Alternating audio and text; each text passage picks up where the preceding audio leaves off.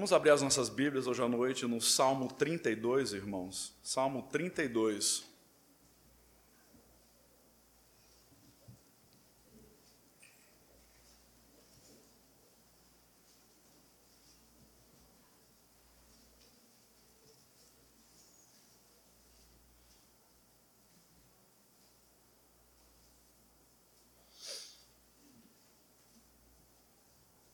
Acabamos de cantar uma música baseada nesse salmo, mas diz assim: Salmo de Davi: Bem-aventurado aquele cuja iniquidade é perdoada, cujo pecado é coberto. Bem-aventurado o homem a quem o Senhor não atribui iniquidade e em cujo espírito não há dolo. Enquanto calei os meus pecados, envelheceram os meus ossos, pelos meus constantes gemidos todo dia porque a tua mão pesava dia e noite sobre mim, e o meu vigor se tornou em sequidão de estio. Confessei-te o meu pecado e a minha iniquidade não mais ocultei. Disse: Confessarei ao Senhor as minhas transgressões, e tu perdoaste a iniquidade do meu pecado. Sendo assim, todo homem piedoso te fará súplicas em tempo de poder encontrar-te. Com efeito, quando transbordarem muitas águas, não o atingirão. Tu és o meu esconderijo, tu me preservas da tribulação e me cercas de alegres cantos de livramento. Instruir-te-ei e te ensinarei o caminho que deves seguir, e sob as minhas vistas te darei conselho. Não sejais como o cavalo ou a mula sem entendimento, os quais com freios e cabrestos são dominados de outra sorte não te obedecem. Muito sofrimento terá de curtir o ímpio, mas o que confia no Senhor, a misericórdia o assistirá. Alegrai-vos no Senhor e regozijai-vos, ó justos. Exultai, vós que todos que sois retos de coração. Oremos. Senhor Deus de misericórdia, Pai bondoso, de graça, te agradecemos porque o Senhor é um Deus que perdoa os nossos pecados. O Senhor é um Deus que nos purifica de toda injustiça e nos levanta quando caímos e nos coloca no caminho que devemos andar. Obrigado por tua palavra, Pai, que eu peço que nessa noite que o teu Espírito Santo possa desvendar os nossos olhos para entendermos com clareza a mensagem aqui no Salmo 32. Em nome de Jesus. Amém. Eu sempre gostei muito de estudar a respeito dos grandes avivamentos e despertamentos na história da igreja. E uma das coisas que eu, observei, que outros têm observado, que há certas qualidades ou certas coisas que acontecem em comum nesses períodos de grande despertamento espiritual na igreja. E uma dessas coisas que se destaca é a ideia de arrependimento genuíno, de honestidade diante de Deus quanto ao pecado e de uma vida transparente. Então, hoje à noite eu gostaria de falar um pouco a respeito da honestidade, a bênção de ter uma vida transparente diante de Deus. E esse salmo nos relata um pouco sobre o coração arrependido do rei Davi devido ao pecado. Eu quero uh, apresentar hoje à noite um desafio para, para a igreja de termos corações contritos, arrependidos, quebrantados diante do nosso pecado, para que vivamos vidas de honestidade, vidas transparentes diante de Deus, para que venhamos a viver para a honra e a glória do Senhor. Tem uma pergunta: é verdade que todo mundo mente? É verdade que todo mundo mente? Seja honesto. Sim. Algumas vezes pode ser grandes mentiras bem boladas, né? Mas muitas vezes são aquelas mentirinhas que geralmente passam despercebidas. Me lembro, muitos anos atrás, eu estive no escritório de contabilidade aguardando uh, uma reunião com o contador da nossa igreja lá em Bauru. Enquanto eu esperava, a recepcionista ela recebeu uma ligação e ela atendeu. E ela pediu para a pessoa aguardar e ela foi até o escritório uh, do contador com quem eu ia conversar. Ela falou que uma pessoa queria conversar com ele por telefone e eu ouvi claramente ele dizer: fala para a pessoa que eu não estou aqui e quando eu voltar eu retorno a ligação. Pensei, puxa, eu estou sentado aqui, eu vou lidar com esse contador que está sendo desonesto contra a pessoa, como é que vai ser comigo? Mas são exemplos simples, é um exemplo simples de coisas que acontecem com grande rotina uh, no mundo afora. Infelizmente, muitos cristãos caem na mesma armadilha. Outra maneira por qual nós mentimos, através de qual nós mentimos, é pelo silêncio, tentando esconder a verdade. Por exemplo, uma criança quebra um vaso e tenta limpar a bagunça antes que mamãe veja. Ah, com a esperança que ela não perceba que aquele vaso tão precioso não se encontra mais naquele lugar.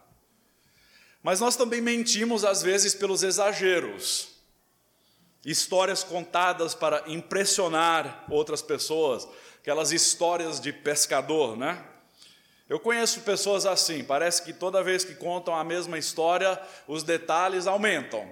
Você com certeza deve ter ouvido pessoas do tipo, eu tenho parentes que isso acontece, e às vezes a gente fica lá pensando, puxa, mas esse detalhe não estava da última vez que eu vi a história, está crescendo.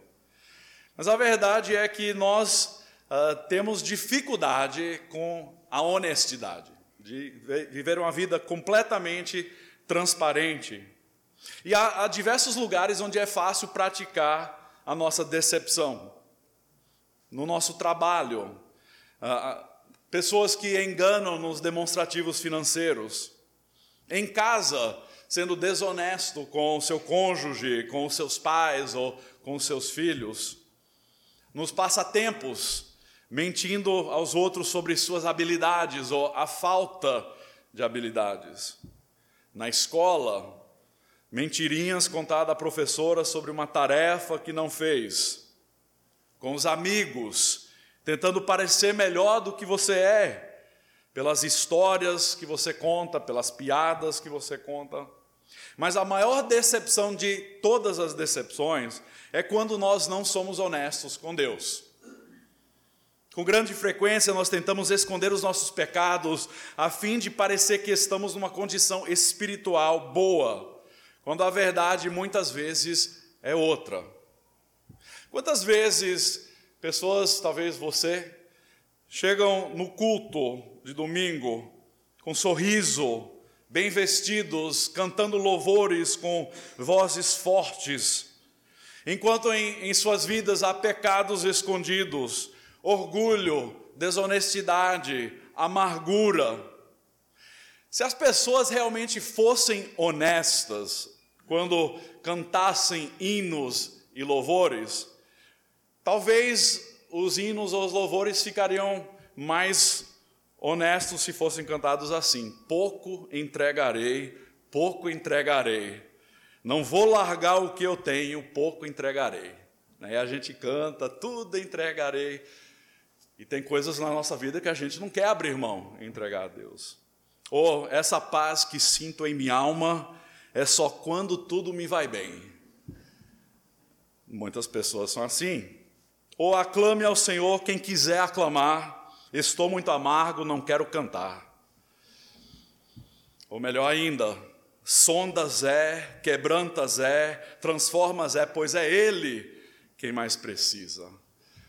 Nós cantamos muitas vezes e nós uh, fingimos ser algo que nós não somos, porque nós guardamos pecados escondidos em nossos corações.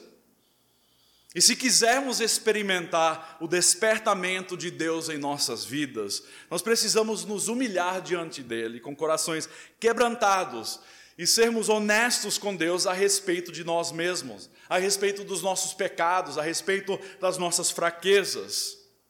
Porque a verdade é que o manancial da honestidade produzirá um rio de bênçãos espirituais. Hoje à noite nós vamos contemplar por alguns instantes a vida de um homem que anteriormente agia com honestidade, mas que em algum momento escolheu outro caminho, o caminho da decepção, pecados escondidos. Pela tradição, nós acreditamos que provavelmente o Salmo 32, junto com o Salmo 51, foram escritos por Davi depois que ele foi abordado quanto ao seu pecado com Batseba, quando ele cometeu adultério, posteriormente colocou o marido de Batseba numa situação em que ele morreu, se tornando assim um assassino. E confrontado pelo profeta Natan, ele finalmente caiu em si e se arrependeu, e muitos comentaristas acreditam que o Salmo 32 e o Salmo 51 refletem a atitude de contrição e de arrependimento brotando de um coração transformado do rei Davi. Mas pense comigo, só por um instante, talvez esse salmo não foi escrito nessa situação, mas, mas certamente uh, essas palavras uh, proferidas pelo rei Davi são as mesmas palavras que ele sentiu quando ele reconheceu o tamanho do seu pecado. Lembre-se da história. Davi voltou para casa, umas férias da guerra, e ele passou um dia de descanso na cama, seguido à tardezinha por um passeio no terraço do palácio, quando o sol estava se pondo em Jerusalém. Por acaso, Davi repentinamente viu uma mulher nua tomando banho em outra casa por perto. Uma visão que rapidamente chamou sua atenção. E em vez de virar suas costas para a tentação e fugir daquele momento, Davi ficou olhando. E o olhar brotou um desejo no seu coração. E isso o levou a investigar a identidade dessa mulher. A mulher foi rapidamente convocada para o palácio e a cama de Davi, onde ele teve relações sexuais com ela. Embora ele já soubesse que ela era Batisseba, a esposa de Urias, um guerreiro que estava lutando em prol da nação de Israel. Ela ficou grávida e por isso, Davi chamou Urias de volta da guerra, se você se lembra, de volta da batalha, esperando que todos pensassem que fosse ele que havia engravidado Batisseba. Mas quando o plano não funcionou, Davi deu ordens a Joabe, o comandante do exército, para que Urias fosse colocado na frente da batalha e assim fosse morto em combate. Parecia ser o crime perfeito. Urias se tornaria um herói de batalha. No entanto, o pecado de Davi foi descoberto e tratado pelo profeta Natã, o profeta de Deus. E essa sequência de eventos e suas trágicas consequências nós encontramos em 2 Samuel, 2 Samuel capítulo 11, capítulo 12. Nós sabemos que isso gerou grandes conflitos e grandes problemas, eventualmente, na sua família. Então, hoje à noite eu quero contemplar as bênçãos experimentadas por uma pessoa que se arrepende, que é honesto com Deus quanto ao seu pecado e quanto à sua carência espiritual. A primeira bênção que nós encontramos aqui no versículo 1 é a bênção do perdão completo. Bem-aventurado aquele cuja iniquidade é perdoada cujo pecado é coberto. Davi usa aqui, uh, nesses primeiros dois versículos, três palavras para descrever a bênção do perdão. Primeiro, ele fala: Bem-aventurados aqueles cuja iniquidade é perdoada. Depois, cujo pecado é coberto. Depois, a quem o Senhor não atribui a iniquidade. Primeira palavra é o perdão. Significa literalmente remover ou absorver, lançar para longe. Segunda palavra é coberto, outra tradução fala apagado. Significa ocultar completamente o pecado e sua, suas consequências. Assim como os hebreus ficaram cobertos contra a ira de Deus por meio do sangue dos cordeiros pincelados sobre os batentes das portas da casa, no Êxodo, na, naquela primeira Páscoa, também a pessoa que apropria-se do sacrifício de Jesus Cristo na cruz é coberto pelo sangue de Jesus Cristo. Bem-aventurado aquele cuja iniquidade é perdoado, cujo pecado é coberto. E a verdade é que Deus também não atribui culpa pelos pecados quando há verdadeira confissão e perdão. No hebraico, esse é um termo de contabilidade, essa ideia de não atribuir culpa. Significa zerar a conta, significa cancelar a dívida. É isso o que acontece quando nós somos honestos com Deus, quando nós nos quebrantamos diante dele e nos arrependemos de verdade quanto ao nosso pecado. Os nossos pecados são cancelados e Deus não nos cobra para pagar essa dívida. De fato, se nós estamos em Cristo, foi Ele mesmo, foi Jesus Cristo que pagou a conta, foi Ele que pagou o preço do nosso pecado. Também é importante reconhecer que se eu não for honesto com Deus, a bênção do perdão não será experimentado. Então, de uma forma bem prática, é uma bênção maravilhosa poder experimentar o, o, o perdão completo dos nossos pecados. Mas tudo começa com a honestidade. Então eu pergunto para você: você está experimentando hoje a bênção do perdão completo? A pessoa que não conhece Jesus Cristo como Senhor e Salvador não pode experimentar o perdão de Deus. Apenas aquele que está em Cristo é perdoado. Mas até aqueles que estão em Cristo, como Rodrigo leu uh, hoje à noite, em 1 João capítulo 1, até aqueles que estão em Cristo vão pecar. A verdade é que se você diz que não tem pecado, você se torna mentiroso, e a verdade não está em você. Mas, se confessarmos os nossos pecados, Ele é fiel e justo para perdoar os nossos pecados e nos purificar de toda injustiça. Significa o quê? Que aquele que está em Cristo e que se arrepende, que confessa, há uma comunhão com o Senhor por meio do perdão completo. A segunda bênção da, para aquele que é honesto com Deus quanto ao seu pecado é a integridade plena. Vejam a segunda parte do versículo 2: diz, depois de bem-aventurado o homem a quem o Senhor não atribui iniquidade e em cujo espírito não há dolo. Quando nós somos honestos com Deus quanto ao nosso pecado, o espírito enganoso foge dos nossos corações. Essa palavra que é usada aqui, dolo, significa fraude, engano ou desonestidade. Quer dizer que a pessoa que se arrepende, a pessoa que confessa e se torna honesto diante de Deus quanto ao seu pecado, é uma pessoa em quem não há mais falsidade mas quando nós não estamos dispostos a lidar com o nosso pecado, a hipocrisia cresce em nosso coração como um câncer. Vocês se lembram como a falsidade e engano cresceram naquela situação com Davi após o seu pecado com Batseba? Ele primeiro enganou-se a si mesmo, pensando não tem problema, eu sou rei, eu posso cometer adultério sem consequência nenhuma. Ele tentou enganar o marido de Batisseba, Urias, de tal forma que não agiu honestamente sobre o pecado que havia cometido. Mas ele tam também tentou enganar o povo de Israel, fingindo ser um rei íntegro quando o oposto era a verdade. Mas pior do que qualquer coisa, ele tentou enganar a Deus e escondeu o seu pecado. A maior bênção de ser honesto quanto ao nosso pecado, além do perdão, é que Deus nos dá integridade. Nós aprendemos a superar a hipocrisia e o engano. E no nosso dia a dia nós podemos viver com uma consciência limpa.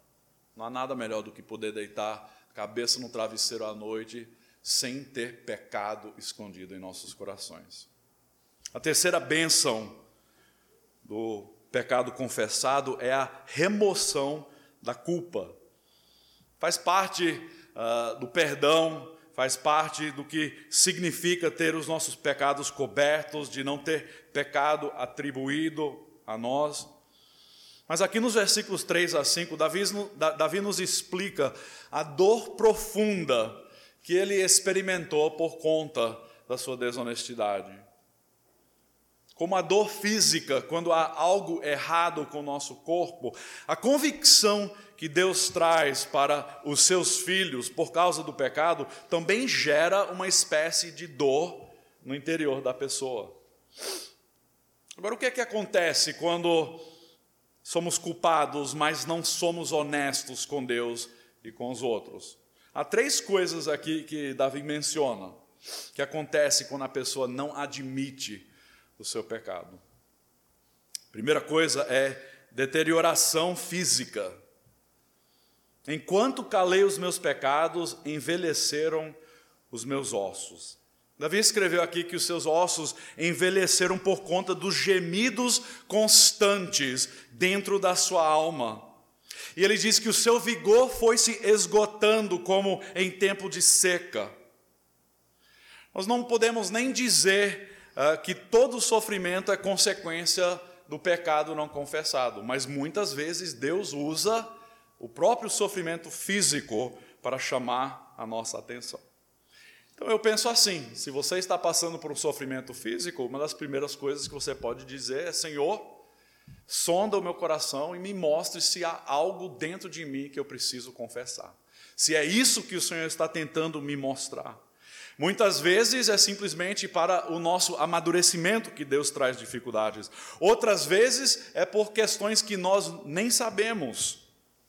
Mas não há dúvida, quando escondemos os nossos pecados, isso pode até causar sequelas físicas, se os nossos pecados não forem confessados e se nós não nos arrependemos.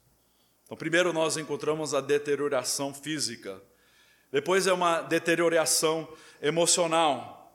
Davi escreveu que o seu vigor se tornou em sequidão de estio.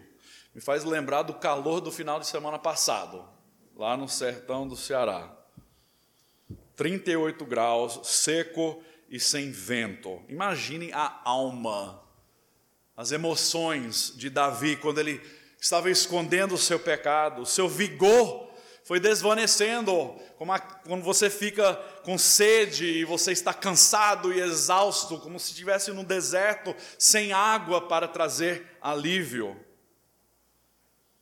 Para Davi, o seu vigor havia se tornado como um deserto seco. Talvez você já passou por períodos de sequidão espiritual em que você não sabia o que, é que estava acontecendo, você não conseguia enxergar a mão de Deus na sua vida, e você clamava a Deus por socorro. É o que aconteceu aqui devido ao pecado não confessado. O coração de Davi estava cheio de angústia, e ele foi perdendo a sua alegria. Os efeitos da culpa em nossas emoções são profundas e dolorosas.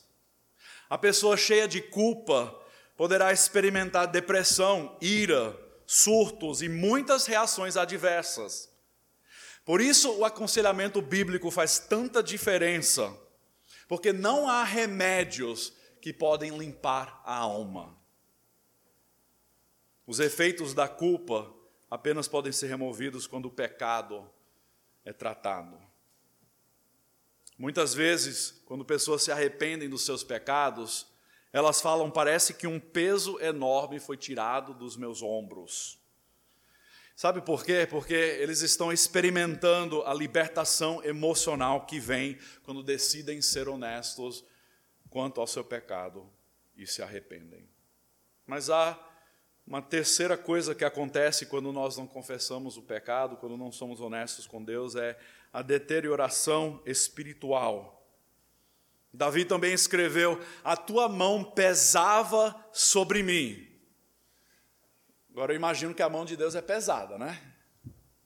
Deus, o grande, eu sou o todo-poderoso. A mão de Deus pesava sobre Davi. Ele estava falando sobre a convicção que Deus traz ao coração quando há pecados escondidos. Se você de fato é filho de Deus e conhece a Jesus Cristo, quando você peca e tem pecado escondido em seu coração, eu garanto que o Espírito Santo vai lhe deixar miserável. Por quê? Porque é o que acontece, Deus age dessa forma, Ele não deixa que a nossa alma encontre alívio enquanto há pecado não confessado. E essa convicção pode parecer é, como um, um aperto no coração, ou pode ser algo até muito mais forte. É algo desagradável, nos incomoda. Mas é o método pelo qual Deus está chamando o seu povo de volta à santidade. Ele quer que nós abramos os nossos ouvidos e que abramos os nossos olhos e enxerguemos o tamanho do nosso pecado, que sejamos honestos com Ele e que nos arrependamos. Então, pergunto para você: você hoje à noite está sentindo alguma aflição física, emocional, espiritual? Pode ser pela culpa do pecado que você nunca tratou. A única maneira de você experimentar libertação do pecado e das suas consequências é de ser totalmente honesto com Deus. A quarta bênção que nós encontramos aqui nesse trecho é instrução e proteção divina. Entre os versículos 7 e 8, parece que a pessoa que está falando muda. Porque até o versículo 7 nos parece que é Davi que está falando a respeito do seu pecado, mas de repente, no versículo 8 diz assim: Instruir-te-ei e te ensinarei o caminho que deves seguir, e sob as minhas vistas te darei conselho. Quem é que está falando aqui? Muitos comentaristas pensam que aqui é Deus falando com Davi que não é mais Davi que está falando, mas agora é Deus falando com Davi, dizendo: Eu vou te dar instrução, eu vou te ensinar, eu vou lhe mostrar o caminho que você deve seguir, é, eu vou ficar de olho em você, e eu vou te dar conselho para saber o caminho que você deve andar. Então a instrução e a proteção divina do alto vem ao nosso encontro quando nós somos honestos com Deus quanto ao nosso pecado e nos arrependemos no pecado. Essas quatro promessas que Deus dá à pessoa honesta e arrependida são instrução, ensino, cuidado e conselho. A palavra cuidado não está mencionado aí, mas essa uh, frase, sob as minhas vistas, uh, na linguagem original diz mais ou menos assim: os meus olhos estão sobre você, eu não vou tirar os meus olhos da sua vida. Isso nos mostra o cuidado constante de Deus conosco. O versículo 9 diz que nós não devemos ser como um cavalo ou como uma, uma mula sem entendimento e descontrolado, sem freios, sem o cabresto ou as rédeas, que o animal se recusa a obedecer. Deus prefere que os seus filhos respondam não com disciplina, mas em obediência às suas instruções, ensino, conselho e cuidado. Mas se nós formos obstinados como a mula, Deus vai trazer, é, vai trazer a consequência, Ele vai trazer a disciplina e pode ser severo, pode ser doloroso, mas é necessário para nos corrigir. Você já observou os olhos de uma criança desobediente? Onde é que eles olham? Normalmente eles olham qualquer lugar, menos nos olhos dos seus pais. Pelo menos tem sido a minha experiência, especialmente com os filhos menores. Você sabe que eles fizeram algo errado, você pergunta, você fez? Eles olham para cá, olham para lá, não querem admitir. A culpa nos faz olhar para todo lugar, menos aos olhos da pessoa a quem somos responsáveis. Também é assim com Deus. Quando nós pecamos e nós não ah, ah, confessamos e nos arrependemos, quando escondemos o pecado, estamos vivendo em desobediência. E os nossos olhos não permanecem focados nele. Nossos olhos se desviam para todos os lugares, menos para a direção de Deus. Mas Deus quer nos dar instrução, Ele quer nos dar ensino, Ele quer cuidar de nós, Ele quer nos dar conselho para que saibamos o caminho que devemos andar. Mas é necessário que confessemos os nossos pecados, para que Ele nos mostre o caminho que devemos andar. Deus deseja nos instruir, Ele deseja nos dar conselho, mas Ele só fará isso com a pessoa que é honesta e transparente com Ele, com a pessoa verdadeiramente quebrantada e contrita. Então, para terminar, minha conclusão é um pouco longa, mas para terminar, o que você precisa fazer para ser honesto com Deus? Uma boa pergunta. A honestidade se desenvolve pela vida transparente e pela confissão dos pecados. No versículo 5, nós observamos como Davi assume a responsabilidade por seus pecados. Ele não co coloca a culpa em mais ninguém. Deixa eu ler novamente o versículo 5 e enfatizar algumas partes. Confessei-te o meu pecado, e a minha iniquidade não mais ocultei disse: Confessarei ao Senhor as minhas transgressões, e tu perdoaste a iniquidade do meu pecado. Quando nós somos honestos com Deus e confessamos, nós precisamos reconhecer o nosso pecado. Não simplesmente Deus perdoe qualquer pecado que eu tenha cometido, mas qual pecado? Seja honesto quanto ao seu pecado com Deus. Seja específico. Davi, ele não coloca a culpa em mais ninguém. Poderia muito bem ter dito, mas Senhor, a Batseba estava ali, ela era tão linda, eu, eu, eu não tive como evitar tal tentação. Mas não, aqui ele cai em si, e ele sabe que ninguém mais é responsável por causa do seu pecado a não ser a si mesmo.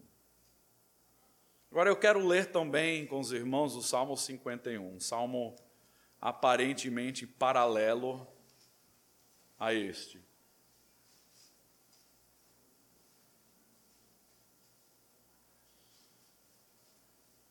Quero ler esse salmo porque, assim como o versículo 5, esse salmo aqui inteiro nos mostra Davi assumindo totalmente a responsabilidade por seu pecado. Preste atenção, especialmente aos pronomes pessoais que Davi usa nesse salmo. Compadece-te de mim, ó Deus, segundo a tua benignidade, e segundo a multidão das tuas misericórdias, apaga as minhas transgressões. Lava-me completamente da minha iniquidade e purifica-me do meu pecado. Pois eu conheço as minhas transgressões e o meu pecado está sempre diante de mim. Pequei contra ti, contra ti somente, e fiz o que é mal perante os teus olhos, de maneira que serás tido por justo no teu falar e puro no teu julgar. Eu nasci na iniquidade, e em pecado me concebeu minha mãe. Eis que tu comprases, na verdade, no íntimo e no recôndito, recôndito me fazes reconhecer a sabedoria. Purifica-me com isopo e ficarei limpo, lava-me e ficarei mais alvo que a neve. Faze-me ouvir júbilo e alegria, para que exultem os ossos que esmagaste. Esconde o rosto dos meus pecados e apaga todas as minhas iniquidades. Cria em mim, ó Deus, um coração puro e renova dentro de mim um espírito uh, inabalável. Não me repulses da tua presença, nem me retires o teu Espírito Santo, o teu Santo Espírito. Restitui-me a alegria da tua salvação e sustenta-me com o espírito voluntário. Então ensinarei aos transgressores os teus caminhos, e os pecadores se converterão a ti. Livra-me dos crimes de sangue, ó Deus, Deus da minha salvação, e a minha língua exaltará a tua justiça. Abre, Senhor, os meus lábios e a minha boca manifestará os teus louvores. Pois não te comprases em sacrifícios, do contrário, eu te daria. E não te agradas de holocaustos. Sacrifícios agradáveis a Deus são o espírito quebrantado, coração compungido e contrito, não o desprezarás, ó Deus. Faze bem a Sião segundo a tua boa vontade, edifica os muros de Jerusalém. Então, te agradarás dos sacrifícios de justiça, dos holocaustos e das ofertas queimadas, e sobre o teu altar se oferecerão novilhos. Meus irmãos, aqui está a fórmula, uma fórmula simples. Eu me arrependo, Deus perdoa. É simples. Eu me arrependo, Deus perdoa. Como já lemos antes, se confessarmos os nossos pecados, Ele é fiel e justo para nos perdoar os pecados e nos purificar de toda injustiça. A chave nesse versículo é a palavra se. Se confessarmos os nossos pecados, Ele é fiel e justo. Provérbios 28, 13 diz: O que encobre as suas transgressões jamais prosperará, mas o que as confessa e deixa alcançará misericórdia. Meu irmão, você deseja essas bênçãos na sua vida? Perdão completo, a ausência de falsidade, integridade, a remoção da culpa e a instrução e o cuidado de Deus? Você precisa começar com honestidade e com transparência diante de Deus. Então, faça essas coisas. Seja honesto com Deus quanto aos seus pecados. Admita especificamente o que você fez de errado. Peça a Deus perdão por qualquer pecado que você está escondendo. Peça que Deus lhe revele qualquer coisa oculta no seu coração. Como o salmista escreve: Sonda-me, ó Deus, e conhece-me, prova-me e vê se há algo em minha conduta que não te agrada. Comprometa-se diante de Deus de ser uma pessoa honesta e íntegra em toda a sua conduta. E quando você erra, volte-se aos pés da cruz, quebrantado, arrependido, clamando a Deus por perdão. Procure andar na luz Agradeça a Deus por seu perdão e por sua restauração. E por último, louve a Deus por ter lhe justificado e por ter lhe dado a posição de filho. Quando os meus filhos fazem algo errado, quando eles desobedecem, eles não deixam de ser os meus filhos, mas eles precisam se arrepender para que a comunhão seja plena dentro de casa. Mesma coisa acontece conosco. Nós, ao pecarmos, nós não perdemos no, o nosso direito de ser filhos de Deus, nós não perdemos a nossa salvação. Mas nós precisamos nos arrepender, é, é, a ideia inteira por trás do primeiro capítulo de 1 João, é a ideia de manter comunhão com Deus. E a, a maneira de manter comunhão plena com Deus apenas acontece através da confissão do pecado, do arrependimento genuíno. Talvez você anda fingindo que sua vida espiritual está bem, quando de fato você nunca se arrependeu e nunca creu em Jesus Cristo como Salvador e Senhor. Talvez muitos ao seu redor pensam que você é salvo, mas no fundo do seu coração você sabe que isso não é verdade. Como Jesus falou em Marcos capítulo 1, versículo 15, arrependa-se e creia no evangelho.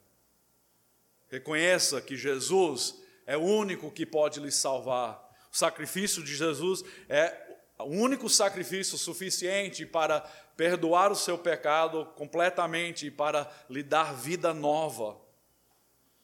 Mas se você é um filho de Deus, se você já conhece a Cristo e se você está guardando o pecado no seu íntimo, pecado não confessado, saiba que Deus vai lhe disciplinar. Ele vai lhe disciplinar. E muitas vezes não é agradável. Arrependa-se quebranta-se, tenha um coração contrito. Por quê?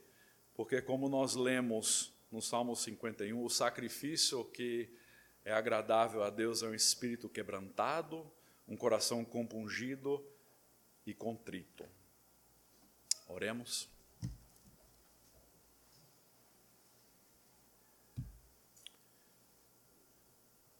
Sonda-nos, ó Deus, e conhece os nossos corações. Prova-nos e conhece as nossas inquietações. Vê se em nossa conduta algo te ofende e dirige-nos pelo caminho eterno. Pedimos, Senhor, que mantenhas longe de nós a falsidade e a mentira. Senhor, o que realmente desejamos é abandonar a mentira e falar a verdade a todos mas principalmente ao Senhor. Nós buscamos a tua face, ó Deus de Jacó. E se houver qualquer área em nossas vidas, Senhor, que não sejam puras, qualquer coisa que não te agrade, nós pedimos ao Senhor que nos lave, que nos purifique, que nos perdoe. Pois sabemos, ó Deus, pela tua palavra, que apenas aquele que é humilde e honesto diante de ti tem o direito de habitar na tua presença e entrar no teu santo lugar. Louvado seja o Senhor Deus que conhece o nosso íntimo e age para nos transformar conforme a imagem santa de seu Filho Jesus Cristo, em cujo nome oramos. Amém.